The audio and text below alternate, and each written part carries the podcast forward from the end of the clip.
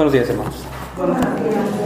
Es un privilegio estar con ustedes compartiendo la palabra de Dios y es la primera ocasión que puedo estar con ustedes y es una gracia extraordinaria poder que Dios use a un hombre pecador como ustedes y como todos para su gloria. Entonces, eh, antes de orar, vamos a leer la palabra de Dios. Jonás capítulo 3, por favor.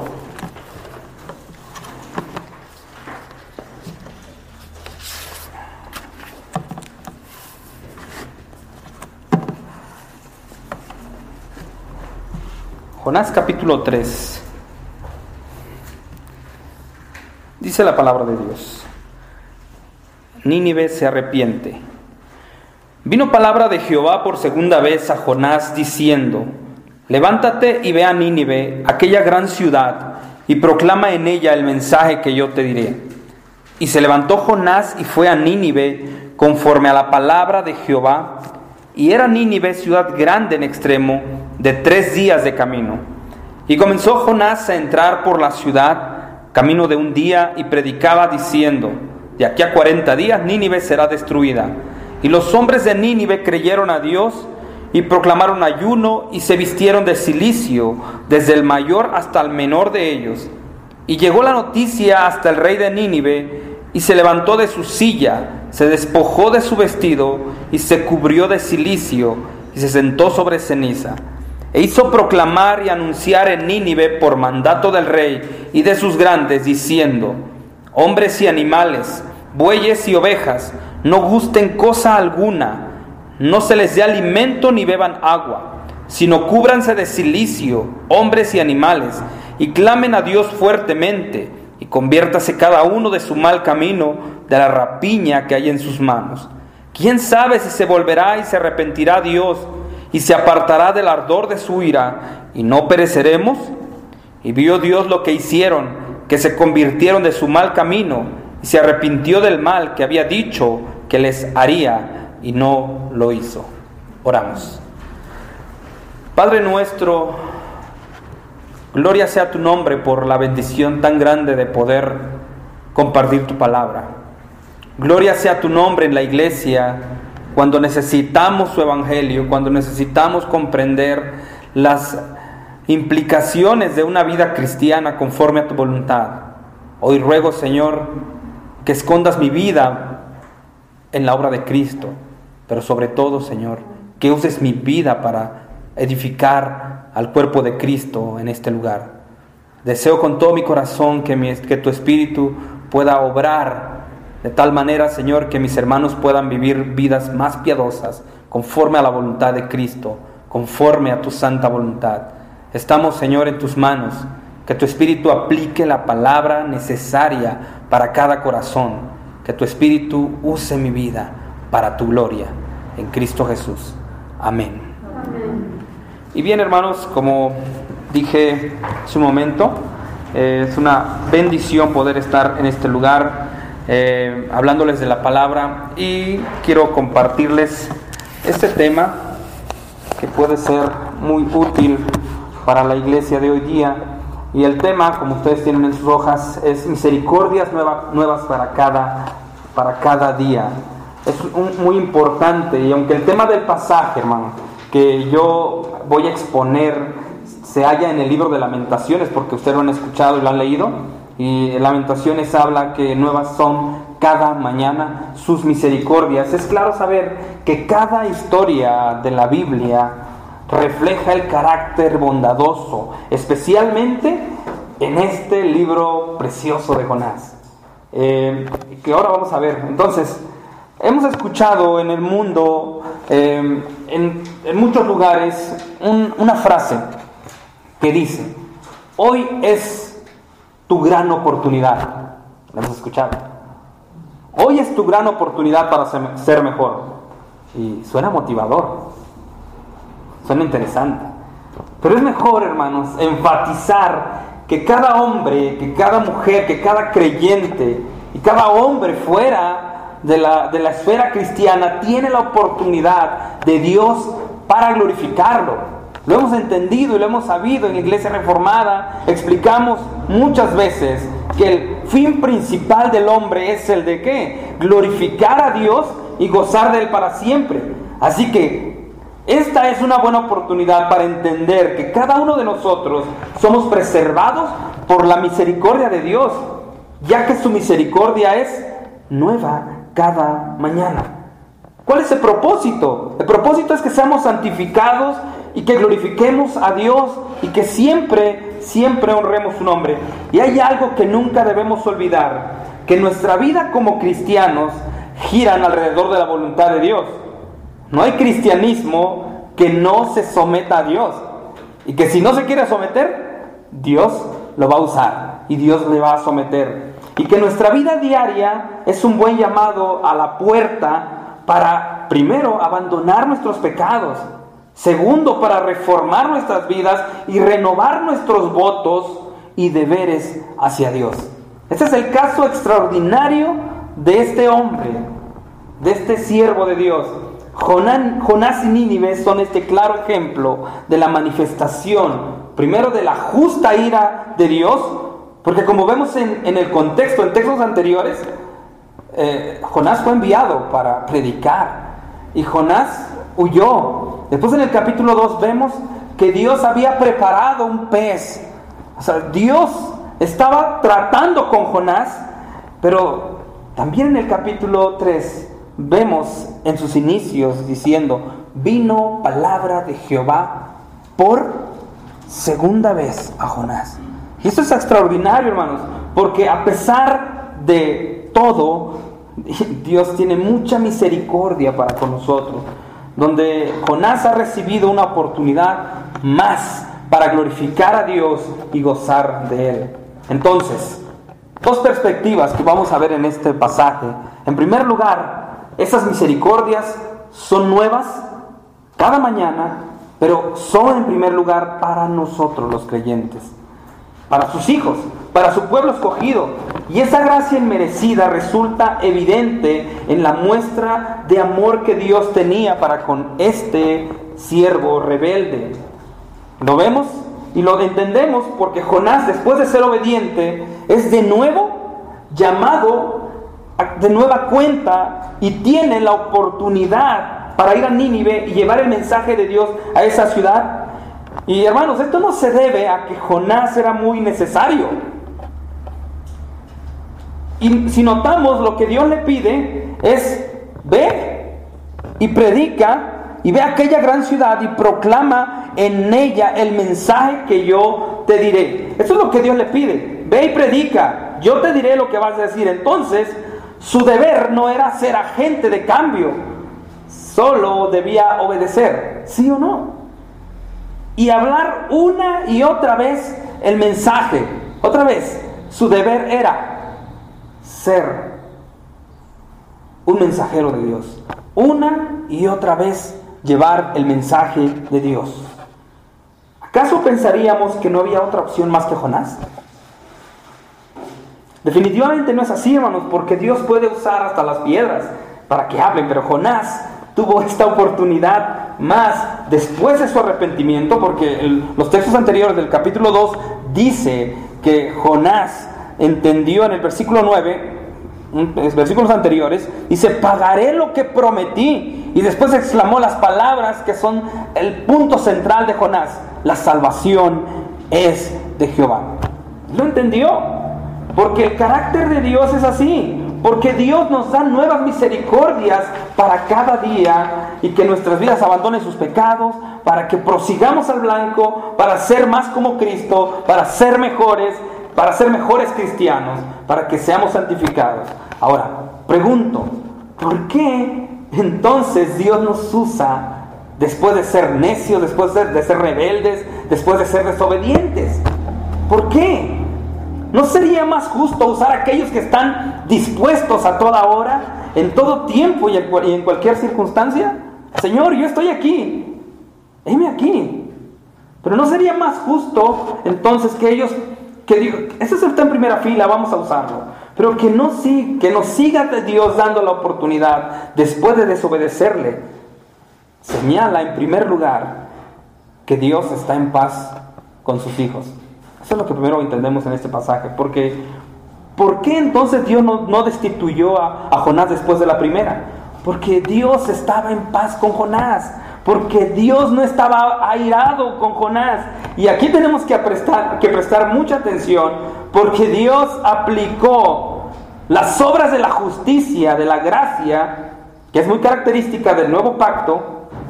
Y eso también Jonás fue justificado por gracia.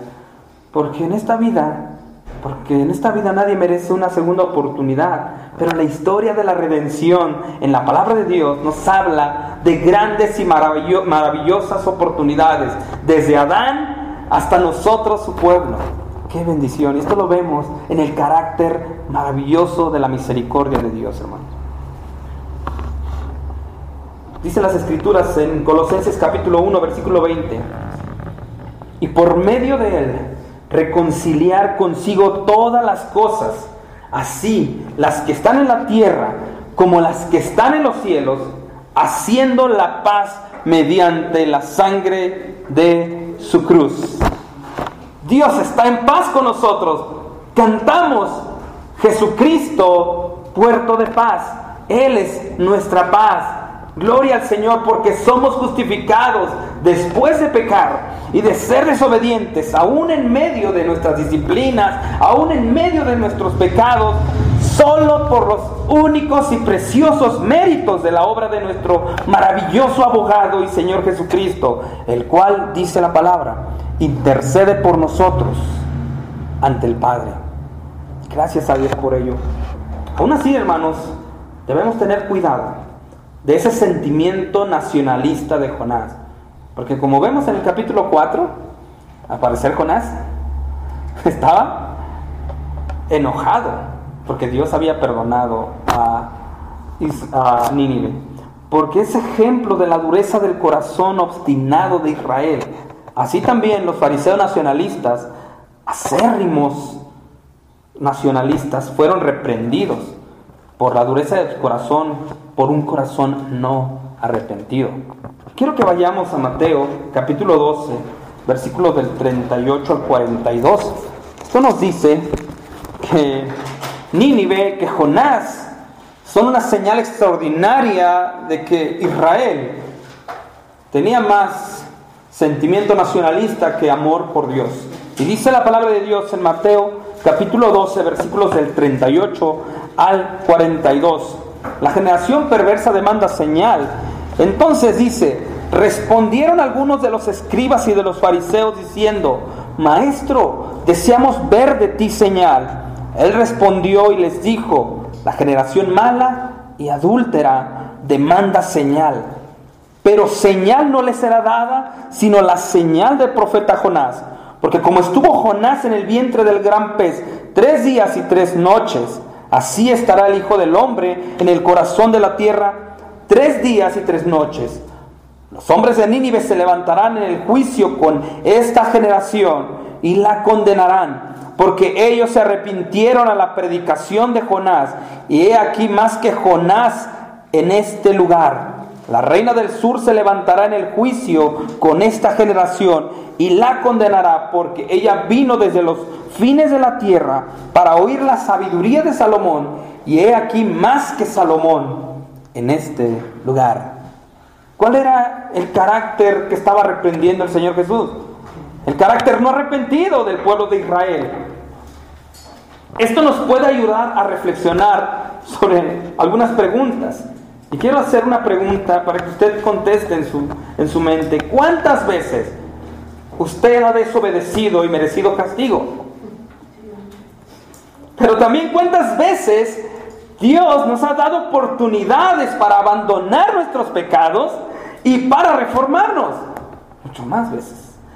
Para retomar nuestro deber como cristianos, para retomar su deber como padre, para retomar su deber como ustedes hermanas, como esposas, a nosotros como esposos, a ustedes como hijos, Dios les ha dado oportunidades para abandonar sus rebeldías, pero también como ciudadanos. Y esa es la verdad espiritual que Jonás refleja. Ahora, Jonás es un claro ejemplo también de a pesar de, a pesar de que somos desobedientes, los planes de Dios no son frustrados, porque Dios es fiel y misericordioso. Pero la gracia del nuevo pacto va más allá, porque ahora, como dije hace un momento, tenemos la obra de Cristo aplicada con mejores promesas, dice la palabra, y abundante gracia en su obra, porque Él es nuestra paz. Y esa es la razón poderosa por la que Dios sigue usando a pecadores arrepentidos como nosotros. Esa es la razón suficiente. Eh, no esperemos ser usados hasta que lleguemos a la santidad entera, porque Dios usa pecadores penitentes cada día. Que usted y yo estemos aquí ahora es una muestra de ello. Esto es maravilloso, porque su misericordia se renueva cada mañana. Escuché decir en un sermón hace algunos años esta frase. Necesitamos la misericordia de Dios porque es una gran motivación para reformar nuestras vidas a la imagen de Cristo. Por eso las misericordias son nuevas cada mañana. Pero considere usted que no se ha puesto a cuentas con Dios. Yo no les conozco, pero lo que sucedió cuando Dios reprendió tantas veces a un pueblo que decía ser su pueblo, que tenía la ley y el culto, las promesas y el pacto, pero tenían un corazón duro que no mostraba una vida de arrepentimiento. Dice la palabra de Dios que el castigo sería más duro por tener un corazón arrepentido. Y si usted sigue practicando una vida ociosa en pecado, no está dispuesto a estar a cuentas con Dios, recuerde esto. Dios está irado con el pecador y sigue respirando ira para con usted. Porque también hay juicio contra quienes no muestran fruto de arrepentimiento, para quienes no buscan abandonar sus pecados y no están luchando constantemente contra ellos. Como, leímos anteriormente en Mateo. Sí, ellos tenían un corazón no arrepentido, pero también hay gracia abundante si se arrepiente y viene a Él. Preciosa promesa del Evangelio. Y la pregunta es, ¿cómo actuamos entonces a esta gran verdad? ¿Cómo actuamos nosotros? Y veamos el versículo 3 de Jonás. De nuevo volvemos a Jonás. Y Jonás dice, se levantó y fue. Jonás se levantó y fue. Ese fue el caso semejante de aquel hijo que leemos en Mateo capítulo 21, versículos de 28 a 39. Si usted lo puede buscar, pero esta es la, famosa parábola, pero en el versículo del 28 al 30, perdón, 28 al 30 dice, pero ¿qué os parece? Un hombre tenía dos hijos y acercándose al primero le dijo, hijo, ve hoy a trabajar a mi viña. Respondiendo él, él dijo, no quiero. Después, arrepentido, fue. Y acercándose al otro, le dijo de la misma manera y respondiendo él dijo, sí Señor, voy. ¿Qué pasó? Y no fue. Así que Dios escogió entonces a Jonás para ser su mensajero. Aunque Jonás renuente fue usado para ir y predicar. Esa es una bendición, porque tenemos su espíritu cada día persuadiéndonos, corrigiéndonos y no nos dejará en paz y no nos dejará en paz hasta que en arrepentimiento comencemos a hacer lo que nos corresponde como cristianos. Pensaríamos que esto es un mensaje para un misionero, para un pastor, para un predicador. Es un mensaje para cada creyente. Porque Dios no deja en paz a sus hijos hasta que cumpla sus propósitos para su gloria. Así que, porque es necesario obedecer después de ser penitentes. Matthew Henry dice, los siervos de Dios deben ir donde Él les manda ir, cuando les llame y hacer lo que Él les ordene. Decididos estamos, hermanos. Acabamos de cantar un himno maravilloso. Yo quiero trabajar para el Señor. Y es para mí maravilloso pensar que Dios sigue usándonos. Gloria sea Él, hermano. Y quiero usar, quiero ilustrar estas verdades en una experiencia que tuve ya hace algunos años atrás, cuando era joven, sigo siendo joven, por cierto, pero cuando era eh, soltero, eh, teníamos una unión de jóvenes eh, y nuestro consejero juvenil dijo unas palabras que aún resuenan en mi mente. Todavía tengo en mente lo que hizo él. Los pongo en contexto. Yo tenía planes de salir a estudiar a una ciudad y tenía intereses de que la obra siguiera con los jóvenes. Era el presidente de esta unión de jóvenes eh, y me sentía indispensable, hermanos. Me sentía indispensable. Pero el hermano sabiamente expresó estas palabras. Me dice, no eres indispensable. Me miró a la cara y me dice, no eres indispensable. Dios hará su obra contigo, sin ti y a pesar de ti. Sigo pensando eso, que es cierto, pero con el correr de los años he visto que Dios sigue firme en usarme, hermanos, a pesar de mí. Que Dios sigue aferrado a usarme pese a mi necedad, pese a mis pecados. Dios está limpiando mi vida para ser hallado fiel. Y también así, hermanos, muchas veces, como Jonás, intenté hacer cosas innecesarias para omitir de una u otra manera y huir como Jonás, para omitir mi llamado. Pero su gracia es más fuerte, su gracia es irresistible, su gracia es más fuerte que mis planes y que mis pecados. Así que su misericordia, hermanos, es muestra de ello que a pesar de nosotros mismos y de nuestra obstinación a no hacerlo, cada medio es útil para cumplir su propósito. Y no, eso no significa que Dios tenga algo en mente por ser un hijo más especial que los demás, sino lo que quiere Dios que hagamos está en su palabra y es un mandato para cada cristiano.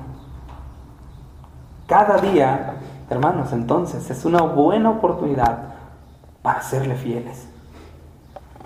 La experiencia de, Jonás tiene un aspecto más a considerar y es este, un aspecto más en este texto. Que Dios pueda encargar a un individuo la gran responsabilidad de ser heraldo del Evangelio en su familia, en su colonia, en su delegación, en su ciudad. Y es posible que todos tengamos esta carga siempre. Dígame si usted no ve, si usted no ve cómo el mundo se pierde, dígame usted si no ve saber que nuestra gente cada día se pierde. Y a veces en una ciudad tan grande como la Ciudad de México, en un país tan grande como México, vivimos indolentes, indolentes ante la responsabilidad, ante, ante el mundo, ante el grito de nuestra ciudad por salvación y esto nos debe hacer sentir, hermanos, que todos en particular somos responsables de cumplir nuestro deber y no rebelarnos contra sus propósitos de salvación.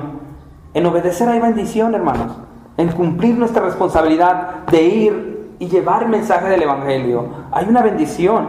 La promesa es que Dios no va a fracasar de este país, de esta ciudad tan inmensa, a quien Él quiera salvar, porque de quien quiera tener misericordia, tendrá misericordia. Pero la fe viene por el oír, hermanos, y esto va implícito. Y dice Romanos 10:14, ¿y cómo creerán si nadie les predica? ¿Está claro entonces? Cumplamos nuestro objetivo. Es necesario entonces ser obedientes. Si consideramos el alcance de nuestro deber, debemos comenzar mostrando frutos de arrepentimiento. Después comencemos a predicar desde la casa hasta afuera con el mundo.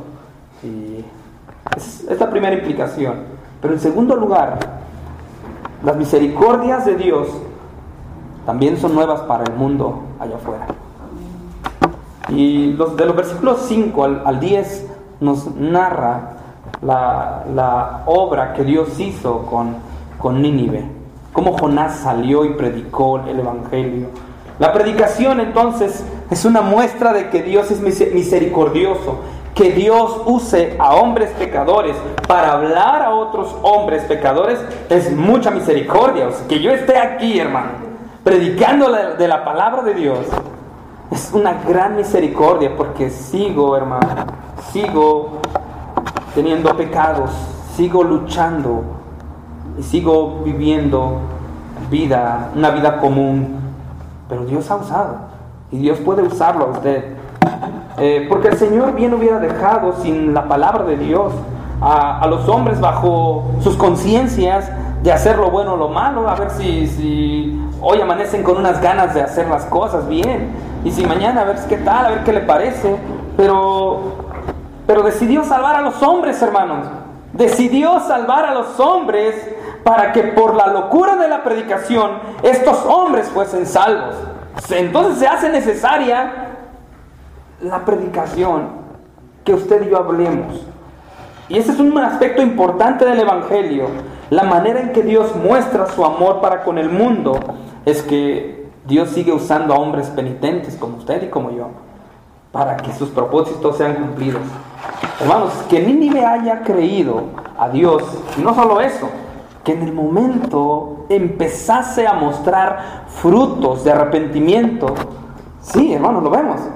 Dice que Jonás, después de un día de predicación, porque el camino era de tres, pero después del primer día, el pueblo empezó a reaccionar ante el mensaje de Jonás y em, empezaron a mostrar frutos de arrepentimiento, de arrepentimiento y muestra así que la gracia salvadora del Señor es para todo aquel que en él cree.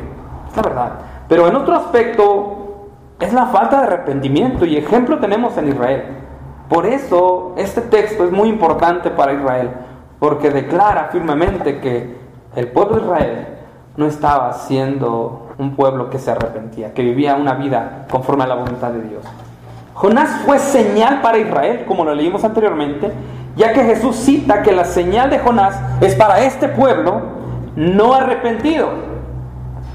Y que Nínive también es señal de un pueblo que se arrepintió. Pero Israel no se arrepintió. Se cumplieron las palabras de Juan cuando dice, el que cree será salvo, mas el que no cree ya es condenado.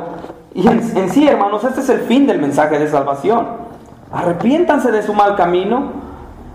Y Jonás dijo un mensaje claro, pero a parecer el pecado específico que, que narra en el versículo 8, si ustedes ven, dice que Nínive tenía rapiña en su corazón. O sea, era un pueblo que robaba.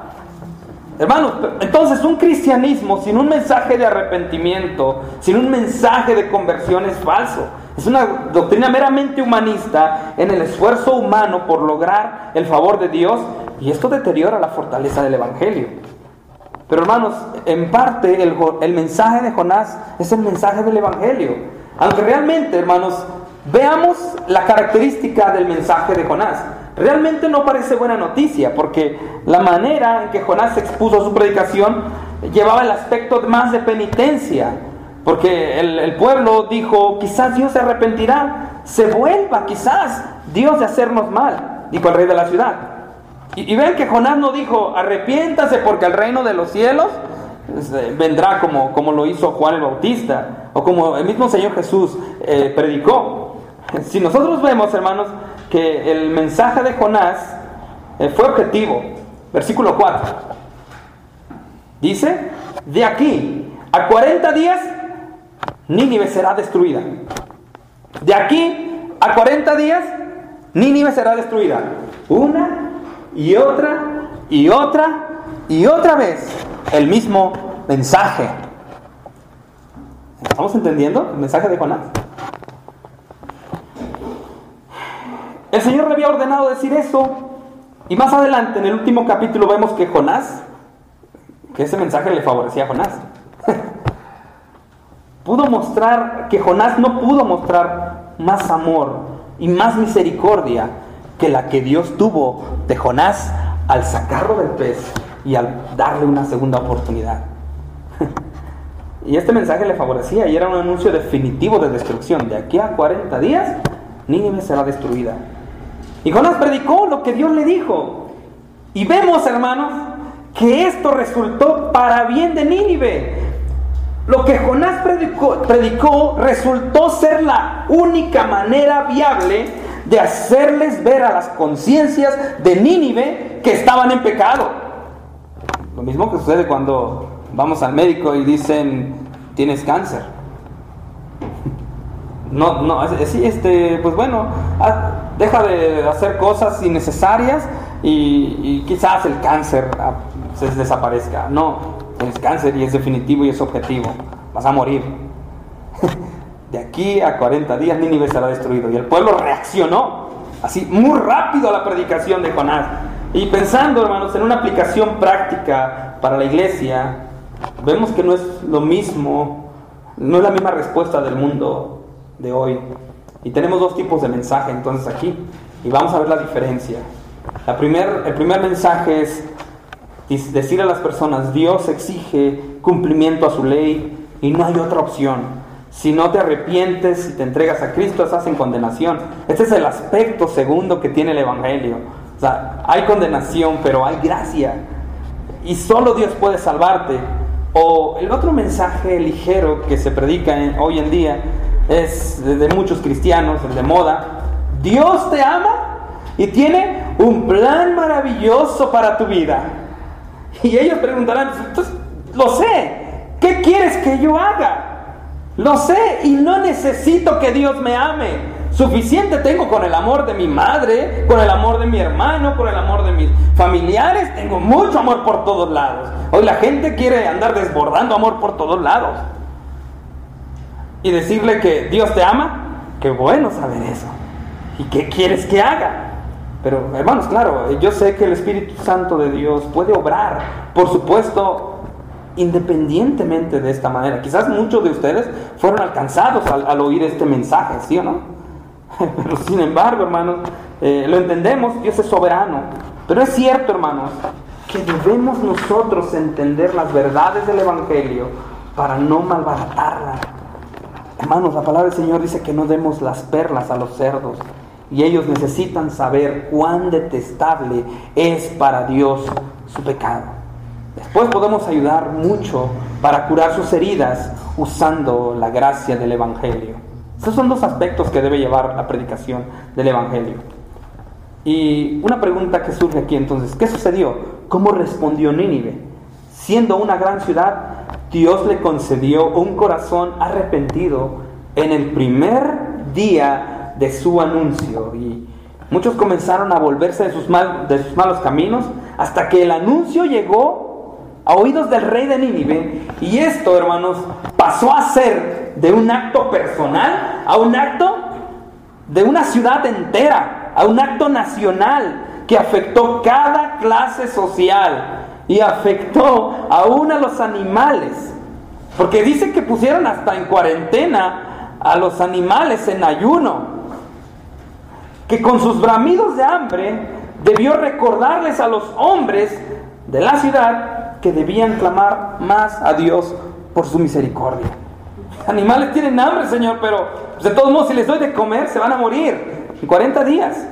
Así que esos amigos causó que el pueblo se compuniera de corazón y buscaran a Dios por su misericordia.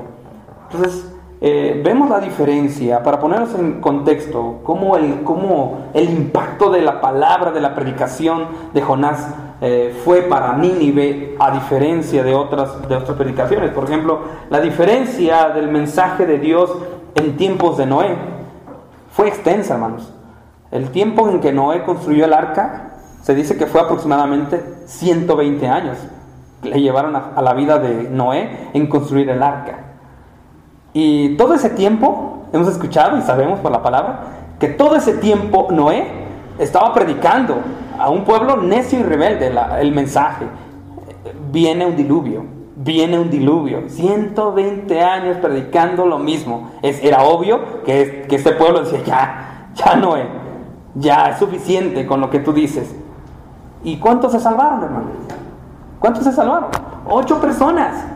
Y la misericordia de Dios fue doblemente generoso, cuatro, cuatro veces más generosos al conceder a un pueblo pagano el arrepentimiento en poco tiempo. Y no solo eso, no tan solo se arrepintieron, sino que el pasaje termina diciendo que Dios no les hizo el mal que había planeado hacerles. En otras palabras, Dios los perdonó. Gloria al Señor por ello. Porque Dios, hermanos, en esta historia Dios estaba preparando a un pueblo que no era su pueblo. Se dan cuenta que Nínive no era parte de, Israel, del pueblo del pacto. Dios estaba preparando al mundo para la gracia que había de venir, aún a aquellos que ni siquiera eran su pueblo. Lo vemos en Romanos capítulo 5, versículo 20, cuando dice, mas cuando el pecado abundó, sobreabundó la gracia. Hermanos, es maravilloso, pero Nínive, hermanos, otro aspecto de Nínive es que Nínive no tenía tanta confianza después de arrepentirse y esperar que Dios le perdone, porque la expresión del versículo 9 nos hace ver que Nínive tenía deseos de arrepentimiento, tenía deseos de que Dios le perdonara, pero no tenía tanta confianza en el perdón y en la misericordia de Dios. Porque la expresión del rey es, ¿quién sabe si Dios se volverá y arrepentirá del ardor de su ira y no pereceremos? ¿Qué reflejaba su expresión? Un poco de desconfianza, así como 50% que sea cierto que Dios nos va a perdonar y el otro 50% por ciento es que no, no, que no nos perdone. Reflejaba desconfianza, pero aún así lo intentaron, se arrepintieron. Pero ahora, hermanos, nosotros tenemos los méritos de Cristo en este, en este Evangelio, en la gracia, en la dispensación de la gracia. Nosotros tenemos los méritos de Cristo en los que podemos confiar para recibir el perdón de nuestros pecados. ¿Tiene usted desconfianza de la obra de Cristo en su vida? ¿Todavía desconfía de que Cristo puede perdonar sus pecados? ¿Por qué, ¿Por qué no nos acercamos confiadamente? ¿Todavía tiene usted esa desconfianza de que Dios no va a perdonar el pecado de, de hace algunos años? ¿Todavía sigue desconfiando? ¿O el pecado de este tiempo? ¿O sus pecados de este tiempo? Recordemos lo que la palabra del Señor en primero de, primera de Juan capítulo 1 versículo 9 dice, que si confesamos nuestros pecados, Él es fiel y justo para perdonar nuestros pecados y limpiarnos de toda maldad. Nínive tenía pecados y esperaba que Dios le perdonara. Nosotros también tenemos pecados y sabemos que Dios nos perdona por la gracia maravillosa de la obra de Cristo.